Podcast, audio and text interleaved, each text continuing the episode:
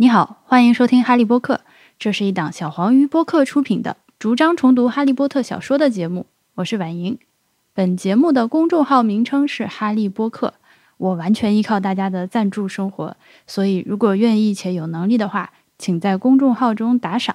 海外的听众也可以通过点击阅读原文找到 PayPal 的链接支持我把节目做下去。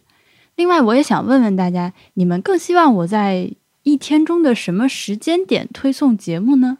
以前我都是设置了周五的十二点自动发送，但是好像半夜发送，很多朋友会看不到。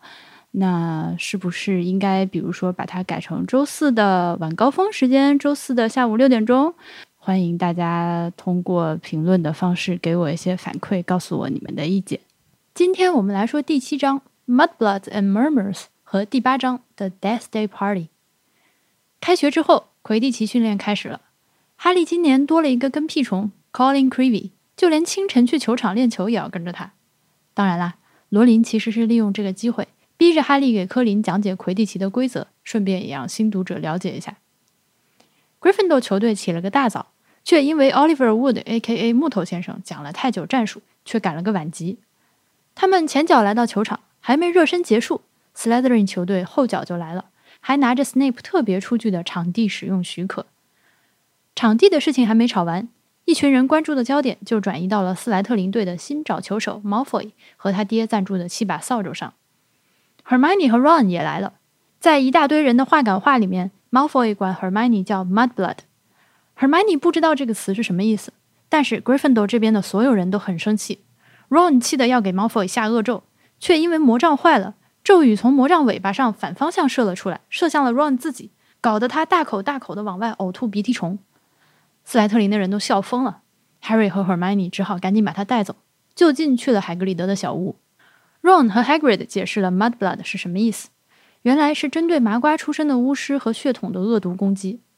三个人在海格里德这里坐了一会儿，之后回到城堡就被 McGonagall 叫住，交代 Harry 和 Ron 晚上八点钟要去罚参加劳动。Ron 要去奖杯陈列室纯手工擦一遍所有的奖杯和奖牌，而 Harry 则要去帮 Lockhart 回复粉丝邮件。到了晚上，Harry 痛苦地帮 Lockhart 写信，忍了好几个小时。突然听到房间里面传来一个很恐怖的声音，说着威胁的话，但是只有 Harry 能听见，Lockat 听不见。回到宿舍之后，Harry 和 Ron 商量这件事，两个人都想不通是怎么回事。到了第八章，时间来到了十月份。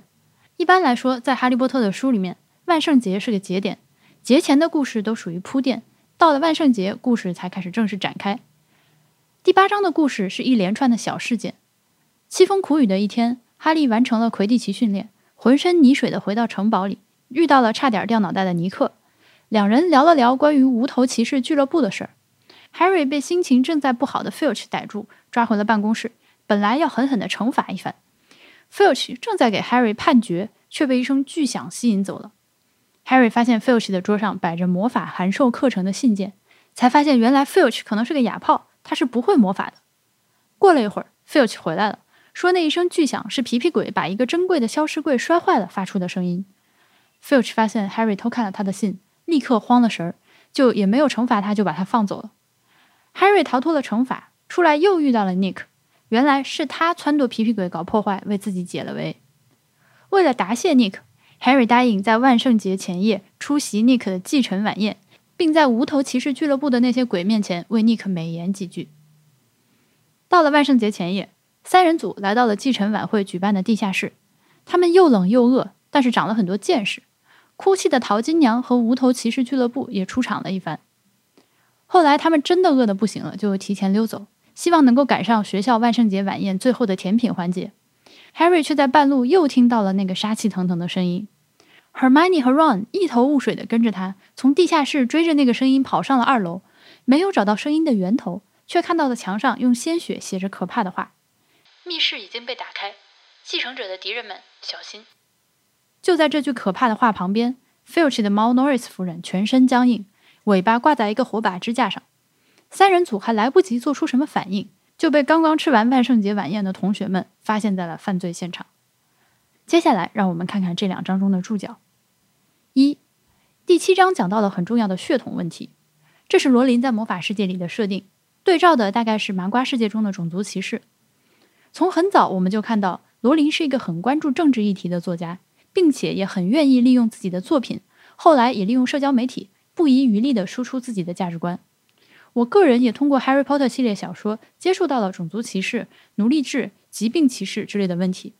当然，这不是说罗琳是一个无懈可击的政治斗士。每个人都有自己的认知局限，也需要在人生中不断修正自己的观点。今天的罗琳经常被围攻他过时的伪左派思想，其中一些批评我也同意。但单就原著来说，我还是感谢他，让当年还是青少年的我学会了与被歧视的人群共情。按照罗琳的设定。英国巫师社会歧视别人的主要判断条件是魔法，而不会有比如说像针对人种或者是性少数群体这种麻瓜世界中更常见的歧视，或者说你是什么人种，或者你是喜欢男的还是女的，不如会不会魔法那么重要。在魔法世界里，处于传统鄙视链顶端的，自然就是历史悠久的纯血统巫师家族，比如那神圣二十八家 The Sacred Twenty Eight，再下来就是一般家庭的纯血统巫师，再下来是混血巫师，再下来是。麻瓜家庭出生的巫师、混血巫师和麻瓜家庭出生的巫师都属于 Mudblood。再往下，到底是麻瓜还是 Squib 就很难说了，因为出生在巫师家庭却又天生不会魔法的人其实是很惨的，在某些情况下，他们的社会地位要比麻瓜更低一些。所谓的纯血统 （Pure Blood） 指的是家族中所有人全员都是巫师，但就像 Ron 说的，如果巫师们不与麻瓜通婚，其实他们早就灭绝了。哪怕是最保守的巫师家族，也总是有那么几个混血或者麻瓜出身的亲戚的。所以在实际操作上，只要祖父母辈一降都是巫师，那么就算纯血统巫师了。你会发现，像 Harry Potter 这样父母都是巫师的人，仍然被认为是混血而不是纯血，就是因为他的母亲是麻瓜出身的。不知道我讲明白了没有？Mudblood，大陆翻译成泥巴种，台湾翻译成马种。我我觉得台湾的更好一点，兼顾了发音和麻瓜出身的这个含义。这个 mudblood 是一个针对麻瓜出身甚至是混血巫师的恶意侮辱的词汇。我想有很多和我年纪差不多的中国的读者都是这样，因为我们从小生活的这个环境不太能够直接的接触到种族歧视，所以对这件事情的理解和认知是长大了之后教育自己才习得的。未来在《哈利波特》系列的书里面，我们也会看到 Hermione 就像黑人那样自豪的用这个 N 开头的词称呼自己一样，把 Mudblood 这个原本非常非常具有侮辱性的称呼拿来作为一个自己非常骄傲的身份认同的标志，自称一个 Mudblood。二，Harry 和 Hermione 带着呕吐鼻涕虫的 Ron 来到 Hagrid 的小屋应急，却远远的看到 Lockhart 正准备离开，就躲了一会儿才过去。原来他过来是在海格里德面前刷存在感的。要教他怎么防止 Kelpies 钻进水井里面去。这个 Kelpie 就是电影《The Crimes of Grindelwald》中 Newt 在他家的湖水里面骑的那个像水草巨龙一样的生物。Kelpie 是一种英国和爱尔兰原生的水怪，它可以变换自己的外貌，通常是以马的形象出现的，长着宽叶香蒲一样的鬃毛和尾巴毛。它会把人骗过来拖下水吃掉，所以是很危险的生物。除了马的形象。Kelpie 还喜欢变换成 Sea Serpent 的样子。Sea Serpent 海蛇，呃，但也是一种魔法生物，马头蛇尾，并不是我们平常说的马瓜世界里就现实存在的那个海蛇。呃，马头蛇尾，那也就是当时那个电影里面呈现的那个形态。想要驯服 Kelpie，需要用一个放置咒 Placement Charm 给它带上马缰绳。按照《神兽寻踪》这本书的说法，尼斯湖水怪其实就是一只巨大的 Kelpie。麻瓜们这么多年来都搞不清楚尼斯湖水怪到底是怎么回事，正是因为 Kelpie 是可以变换外形的，非常具有迷惑性。三，三人组跟海格里德一起来到了小屋旁边的南瓜地里，聊天的过程中提到了 Ginny，说他昨天来到小屋附近。海格里德问 Ginny 来干嘛，他回答说随便看看。海格里德开玩笑说他有可能是想在这附近遇到自己的偶像哈利波特吧，但后来我们知道他是受了汤姆瑞斗日记本的指使。想来杀掉海格里德养的公鸡，扫除蛇怪出来维护人间的障碍。四，在第八章里，哈利偷看了费尔奇的邮件，我们得知费尔奇原来是个 Squib，不会使用魔法，这就很奇怪了。为什么请一个不会魔法的人当保管员呢？白天霍格沃茨的小精灵们不能出来打扫卫生，所以清理工作就落到了 Filch 的头上。不会魔法的他只能用拖把、抹布一点点慢慢弄。时间长了，确实很容易心生怨气，性格越来越差。Filch 的那封信上写着 “Quick spell, K W I K spell，书里翻译成快速念咒。我觉得可以翻译的更像一个品牌名称一些，比如说速魔，或者是迅咒，或者是快法 之类的。对不起，这是我乱讲。呃，这是一个面向成年巫师的函授课程，帮助他们提高改进自己的魔法技能。但前提是你得有天生的魔法能力。这个问题是学习不能解决的，否则我等进不去霍格沃茨的麻瓜们，岂不是报一个函授课程就好了？我小的时候，我记得还是有函授课程这种东西存在的。现在自然都是被各种网络课程替代了。而且当年的函授课程也确实会像罗琳书里写的那样，有一些类似电视购物感觉的用户体验分享。抱着试试看的心态购买了五个疗程。在这里，人文社的翻译老师们终于狂野的发挥了一把。把 Z Nettles 女士翻成了讨人嫌女士，又把 DJ Proud 翻译成了惹祸金巫师。这么翻就对了，因为罗琳本身的原文就是有这种感觉的。Nettle 就是惹怒别人的意思，而 Proud 就是捅捅别人、戳戳别人的那个意思。顺便说一句，Gilderoy Lockhart 给书迷回信的时候提到的两个人名也有点好玩。第一个叫 Gladys Gudgeon。这个姓氏看着呢，很有可能是和我们上一期节目说打人流那一章里面我提到的差点被树打瞎一只眼睛的那个学生，他是一家的。那个学生也姓 Gudgeon。另一个书迷叫做 Veronica Smesley，嗯，被翻译成了维若妮卡斯美斯利，也是翻译老师们稍微俏皮了一下，很可爱。五，差点掉脑袋的尼克为了帮助哈利，撺掇皮皮鬼去砸坏了一个珍贵的柜子。这就是将来会被 Malfoy 修好并且发挥大作用的那只消失柜了。这消失柜一队中的另外一个就在翻倒向的 Borgin and Burks 店里。六，在继承晚会上，哭泣的淘金娘 The Morning Myrtle 第一次出场了。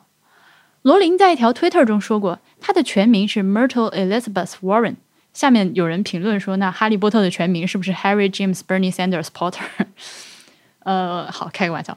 Myrtle 是淘金娘的意思。一种常见的常青灌木，罗琳给它起这个名字，也延续了首字母保持一致的传统。呃，并且一开始他其实是打算管这个角色叫 The Wailing Wanda，哭泣的旺达的。不知道是不是因为这个听着太像 Willie Wonka 就放弃了。在这里，大陆的翻译们没有音译把 Myrtle 这个名字翻译成莫特尔，而是选择了意译成淘金娘。这个其实是与中国大陆的外国文学作品翻译的通行做法呃背道而驰的。一般来说，只有外号才会采取意译的方式，人名都会音译。不过呢，由于 Myrtle 这个角色本身真的非常有戏剧性，所以我觉得这个翻译是可以接受的。呃，本节目真的非常非常主观啊！而且很好玩的是，台湾版的翻译却把 Myrtle 这个名字音译成了莫特尔，所以就是两边的翻译老师正好串了个线。罗琳在 Wizarding World 上面写了一篇文章，这个文章的标题是 Hogwarts Ghosts，就霍格沃茨的鬼魂们。他在里面写道：Another notable Hogwarts ghost is Moaning Myrtle, who haunts an unpopular girls' toilet. Myrtle was a student at Hogwarts when she died, and she chose to return to school in perpetuity, with the short-term aim of haunting her arch-rival and bully, Olive Hornby. As the decades have rolled by, Myrtle has made a name for herself as the most miserable ghost in school usually to be found lurking inside one of the toilets and filling the tiled space with her moans and howls. The inspiration for Moaning Myrtle was the frequent presence of a crying girl in communal bathrooms, especially at the parties and discos of my youth.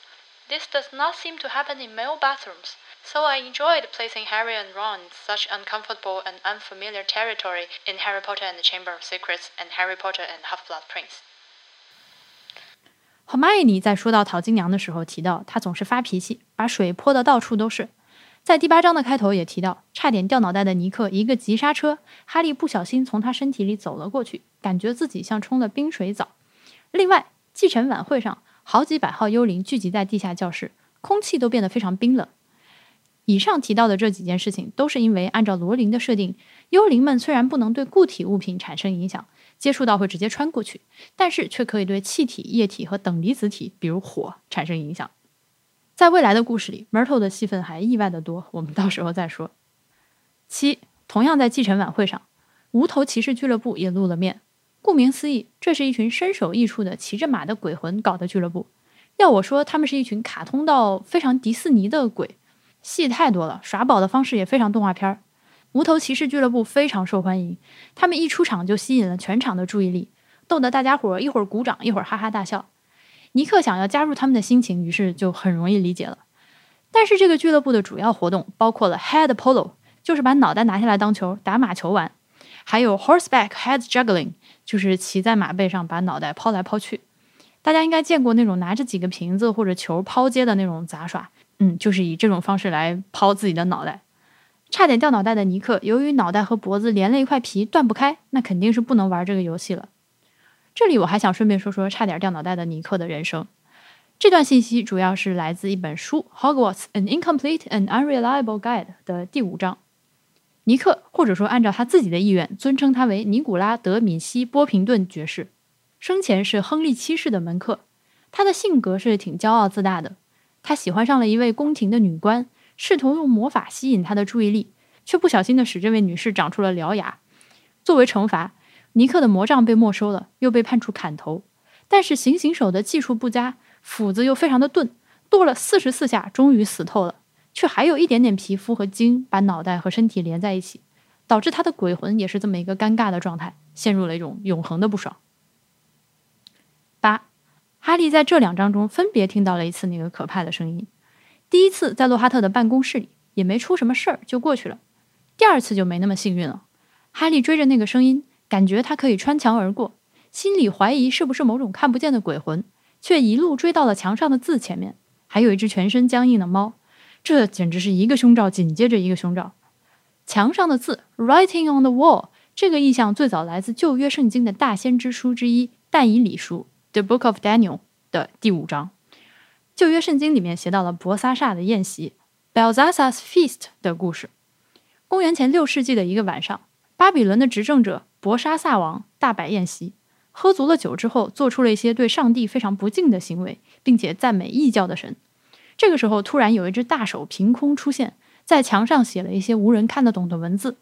于是，他们请来了以博学著称的但以理，也就是《The Book of Daniel》的这个 Daniel。他解释道。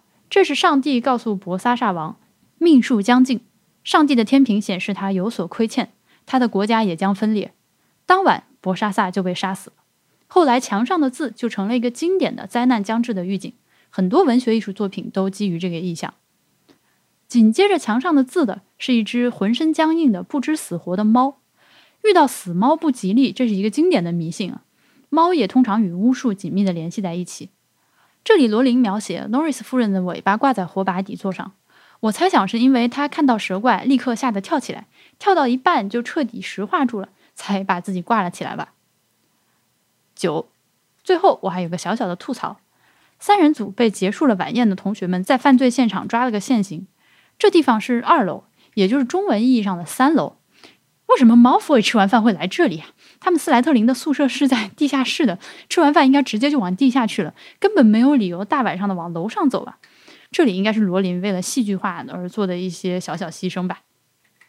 最后的最后，这两章的翻译没有特别容易造成误解的，而且都非常的细碎，我就都以文字的方式整理在微信公众号的推文里吧。